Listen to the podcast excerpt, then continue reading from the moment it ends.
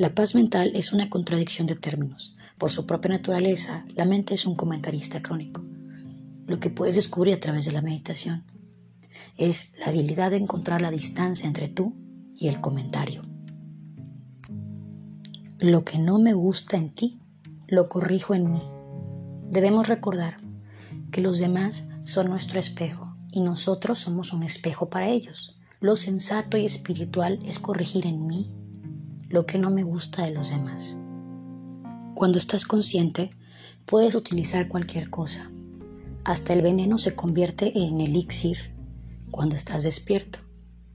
Y cuando estás dormido, hasta el elixir se convierte en veneno. Porque todo depende de si estás alerta o no. Los actos no significan nada. Lo que importa eres tú, tu conciencia, el que estés consciente. Lo que hagas no tiene importancia. Existió una vez un maestro budista. Llegó un ladrón que pedía ayuda, ya que en otras y otros lo habían rechazado. Llegó con el maestro y le dijo, ¿existe alguna posibilidad de que yo también crezca? Pero tengo que dejarte claro una cosa, soy un ladrón y no puedo dejarlo, así que por favor no me pongas esa condición. Haré cualquier cosa que me digas, pero no puedo dejar de ser un ladrón. Lo he intentado muchas veces, pero nunca me da resultado, así que he renunciado a ello. Y acepto mi destino. El maestro le dijo, ¿por qué tienes miedo? ¿Quién te va a hablar de que eres un ladrón? Es que cada vez que acudo a un monje, a un sacerdote o a un santo religioso, siempre me dicen, lo primero es que dejes de robar. El maestro budista rió y dijo, entonces debes de haber acudido a ladrones, si no, ¿por qué habría de importarles? A mí no me importa. El ladrón se puso muy contento y le dijo, pues entonces, de acuerdo, parece que ahora podré ser discípulo. Eres el maestro adecuado. El maestro aceptó y le dijo, Ahora puedes irte y hacer lo que quieras. Solo tienes que cumplir una condición. Sé consciente. Ve y asalta casas, entra y agarra cosas, roba, haz lo que te parezca. A mí no me importa, porque yo no soy ladrón, pero hazlo con plena conciencia. El ladrón no se daba cuenta de que estaba cayendo en la trampa y le dijo, entonces todo está muy bien, lo intentaré. Al cabo de tres semanas regresó y dijo, eres un tramposo, porque si me hago consciente, no puedo robar. Si robo, la conciencia desaparece. Estoy en un lío. El maestro le dijo, ya basta de hablar de robar y de que eres un ladrón. A mí eso no me importa. Yo no soy ladrón. Ahora decide tú. Si quieres conciencia, tú decides. Si no la quieres, también lo decides tú. Pero es que ahora es difícil, le dijo el hombre. Lo he probado un poquito y es tan hermoso lo dejaré todo. Haré lo que tú digas. Y siguió diciendo, la otra noche por primera vez conseguí entrar en el palacio del rey. Abrí el tesoro. Podría haberme convertido en el hombre más rico del mundo. Pero tú me ibas siguiendo y tuve que ser consciente. Cuando me hice consciente, perdí de pronto toda motivación, todo deseo. Cuando me hice consciente, los diamantes me parecían simples piedras, piedras vulgares. Cuando perdí la conciencia, el tesoro estaba allí. Esperé y lo volví a hacer muchas veces. Me volvía consciente y era como un Buda, y no podía tocar el tesoro porque todo ese asunto me parecía una tontería, una estupidez, simples piedras. ¿Qué estoy haciendo? ¿Perderme por unas piedras? Pero entonces perdía la conciencia y volvían a parecerme preciosas, y volvía toda la ilusión, pero al final decidí que no vale la pena. Cuando has conocido la conciencia, nada compensa perderla. Has conocido la mayor bendición de la vida. El maestro dijo, esta es la única clave. Los despiertos tienen un mundo en común. Los dormidos tienen un mundo privado cada uno. Los sueños son privados, absolutamente privados. Nadie puede entrar en tus sueños. No puedes compartir un sueño con tu amado. Marido y mujer duermen en una misma cama, pero sueñan por separado. Es imposible compartir un sueño porque no es nada. ¿Cómo puedes compartir un nada? Uno duerme de noche, duerme de día, desde el nacimiento hasta la muerte. Uno va cambiando sus pautas de sueño, pero nunca llega a despertar de verdad. Solo porque hayas abierto los ojos, no te engañes a ti mismo pensando que estás despierto. A menos que se te abran los ojos interiores, o a menos que tu interior se llene de luz, a menos que puedas verte a ti mismo, ver quién eres. No creas que estás despierto. Esa es la mayor ilusión en la que vive el hombre. Y si uno se convence de que está verdaderamente despierto, entonces ya no tiene sentido hacer ningún esfuerzo por despertar. Lo primero que debes grabarte bien en el corazón es que estás dormido, estás soñando, un día tras otro. A veces sueñas con los ojos abiertos y otras veces con los ojos cerrados, pero estás soñando. Tú mismo eres un sueño, todavía no eres una realidad.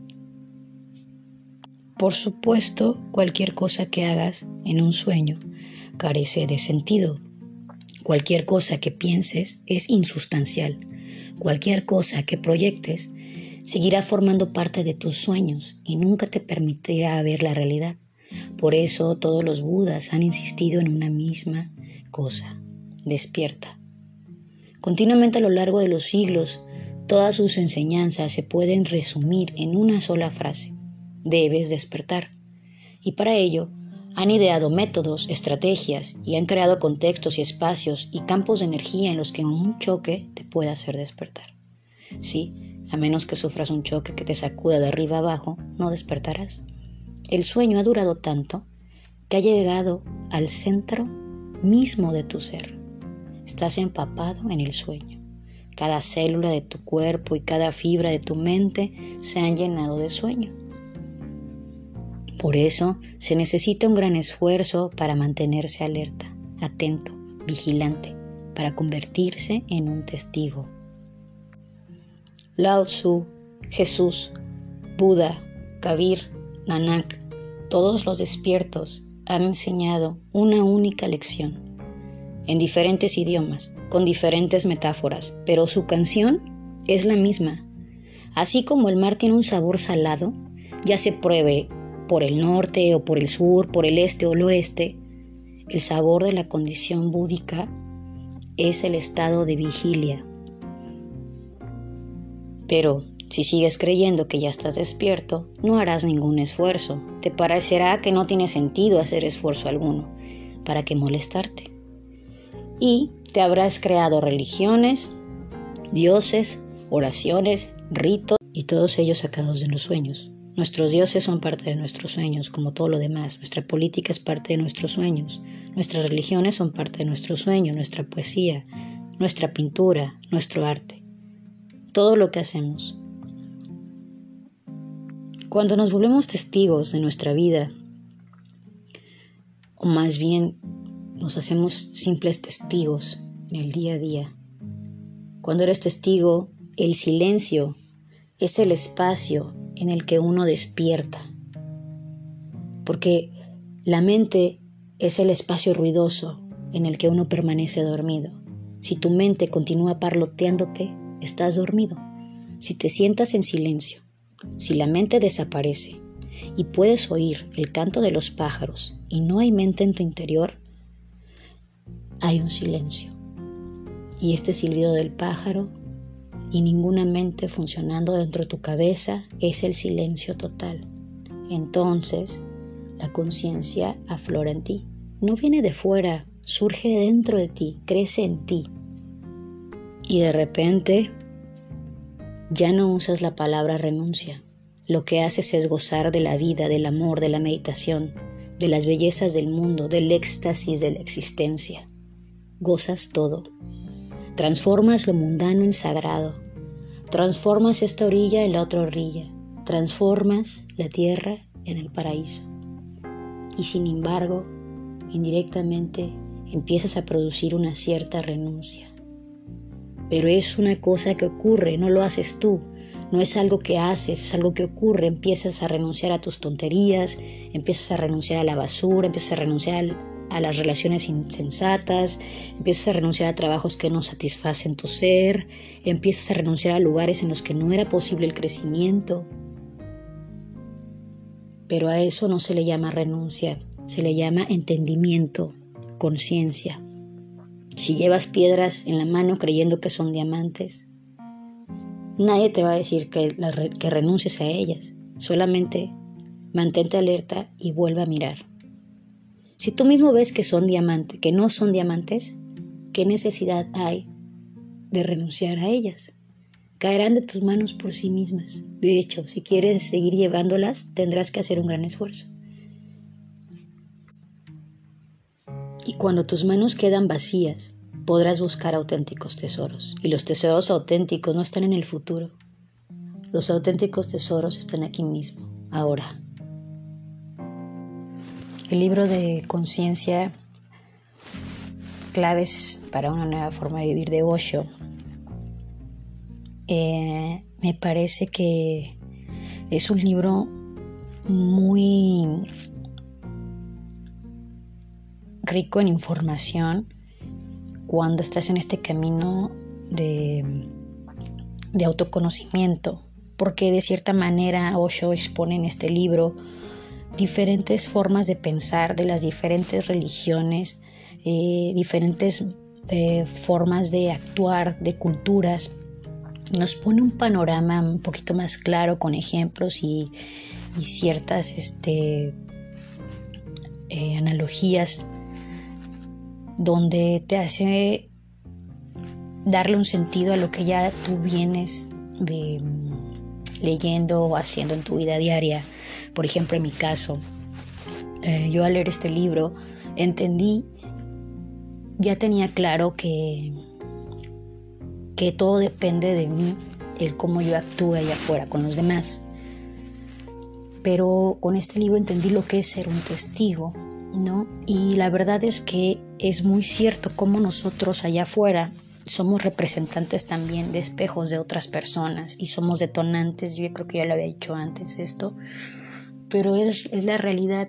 Y creo que mientras más yo leo de cómo funciona nuestra mente, nuestra conciencia y todo esto, me doy cuenta de qué fácil es salir, convivir, hacer tu vida de una manera pues con más claridad de lo que estás haciendo, lo que estás, o sea, tienes una presencia en las cosas y, y aplica todo, en la diversión, en, en, todo, o sea, no nada más es una sola cosa, una, es como un estilo de vida que uno adapta para que tenga esa paz mental tan famosa ahora, ¿no?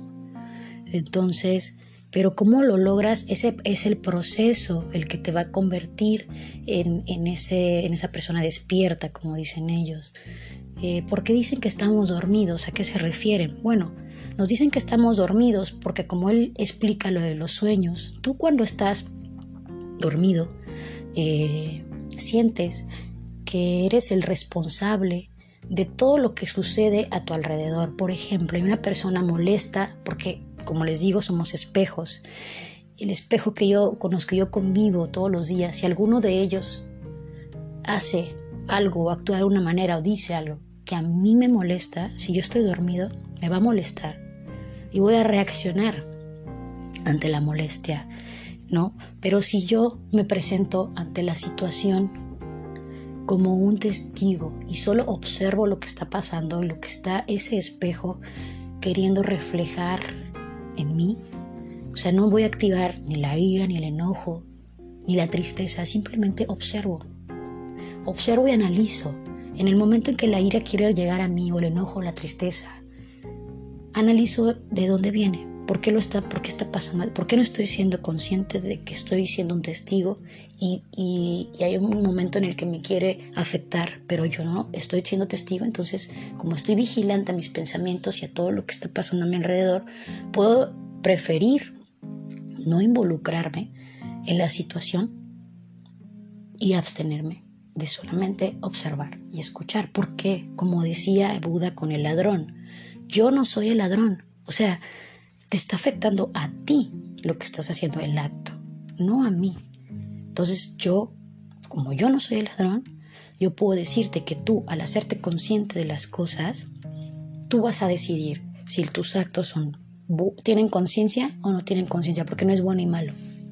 Tienen conciencia o no. Sobre eso sigue las cosas. Entonces tú, si en tu día a día te paras a pensar si tus berrinches, enojos, tristezas, depresiones y todo lo que te, que te todo eso que te perturba en tu día a día, si todo eso no lo cuestionas y solamente lo dejas ser, eres un ser que va dormido y va en sus sueños. Y tú puedes seguir soñando en tu mundo lo que tú quieras y sí, a lo mejor puedes en ese sueño pensar que el mundo está en tu contra, que tu pareja no te quiere, que puedes estar sufriendo hasta de una infidelidad, que puedes este, en tu soltería a lo mejor quedarte para siempre solo y nadie te va a querer y amargado. Yo no sé. Cada, cada uno vivimos un, sueño y cada uno representamos algo en esta tierra. Pero lo que sí sé es el cambio que yo, hice en mi vida desde el momento en que empecé este, esta mm, introspección y este cuestionamiento de, lo que me pasaba regularmente en mi vida diaria. ¿no? Yo vivía dormida pensando que todo era mi culpa o culpa de los demás, o que la vida era injusta. Y claro que la vida es injusta, en ningún momento volví a pensar que es justa. Simplemente que yo creo que no es justicia lo que, lo que buscamos. Es como dicen ellos, es encontrar claridad. Claridad en esa situación injusta que te está pasando. ¿Qué tan claro lo estás viviendo? o te estás dejando consumir nada más por este tipo de emociones y egocentrismo y, y, necesidades y deseos.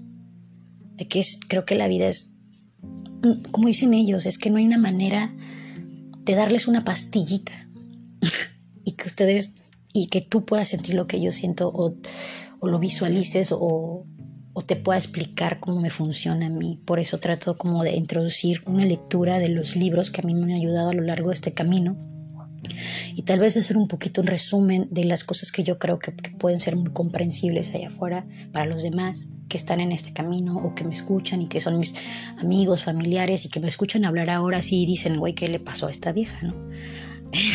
o sea, ¿por qué nos habla estos términos? ¿De dónde viene esta información? ¿De dónde lo está sacando? Bueno, pues es de libros, libros y libros, que hay miles, información en internet, lo que tú quieras. Pero para mí los libros eh, me han ayudado mucho en este confinamiento y me han, me han dado esa, como esa guía para seguir. Yo no...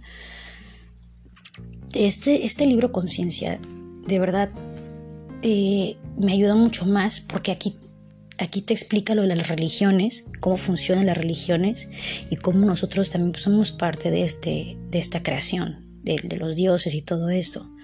Entonces, ya no me, o sea, no es que me haya sentido, que me sienta mal por no tener una religión o algo, simplemente que no me siento juzgada ni señalada, simplemente soy. Y la verdad es que eso es lo que a mí eh, me mueve ahora, no una religión, o un dios, no, o sea, sí tengo mi fe, en mí y creo en mí y, claro que hay cosas que, son mucho más poderosas y más grandes que yo y como es la, naturaleza, la creación, que eso yo para mí eso es Dios. Dios está aquí en esta conversación, Dios está en los árboles, es, Dios es el puro amor y si tú manejas ese amor incondicional para ti mismo y de verdad vas por la vida reflejándolo, no hay necesidad de decirte o etiquetarte en algún lado, en alguna religión, en alguna circunstancia de tantas etiquetas que hay en este mundo. Simplemente ser tú. La vida es, la vida es, acepta. Acepta esto ahora. Reconócelo que esta es tu situación actual y haz algo para que tú en esta situación incómoda en la que la vida te ha puesto salgas de la mejor manera con amor y con sabiduría, porque eso es lo, único que esa situación complicada viene a enseñarte a tu vida. La vida no nos quiere dañar, la vida no nos quiere chingar, la vida no está viendo en qué momento nos pasa algo bueno para chingarnos con algo malo, simplemente es, la vida es, acepta y cuando uno acepta desde el amor y la conciencia, deja de decir estas frases típicas de ¿por qué a mí es injusto? No lo merezco. ¿Por qué ahorita? ¿Por qué ahorita en este momento? O sea, se los digo porque me pasó con mi enfermedad, lo repito mucho. Es el único ejemplo que puedo darles, fue, fue mi fuente de crecimiento, fue el momento, en, fue mi choque, como dicen ellos, ¿no? Que, que hay campos que te generan un choque, porque en ese choque va a estar tu despertar. Ese fue mi choque. Mi choque fue contra el piso directamente.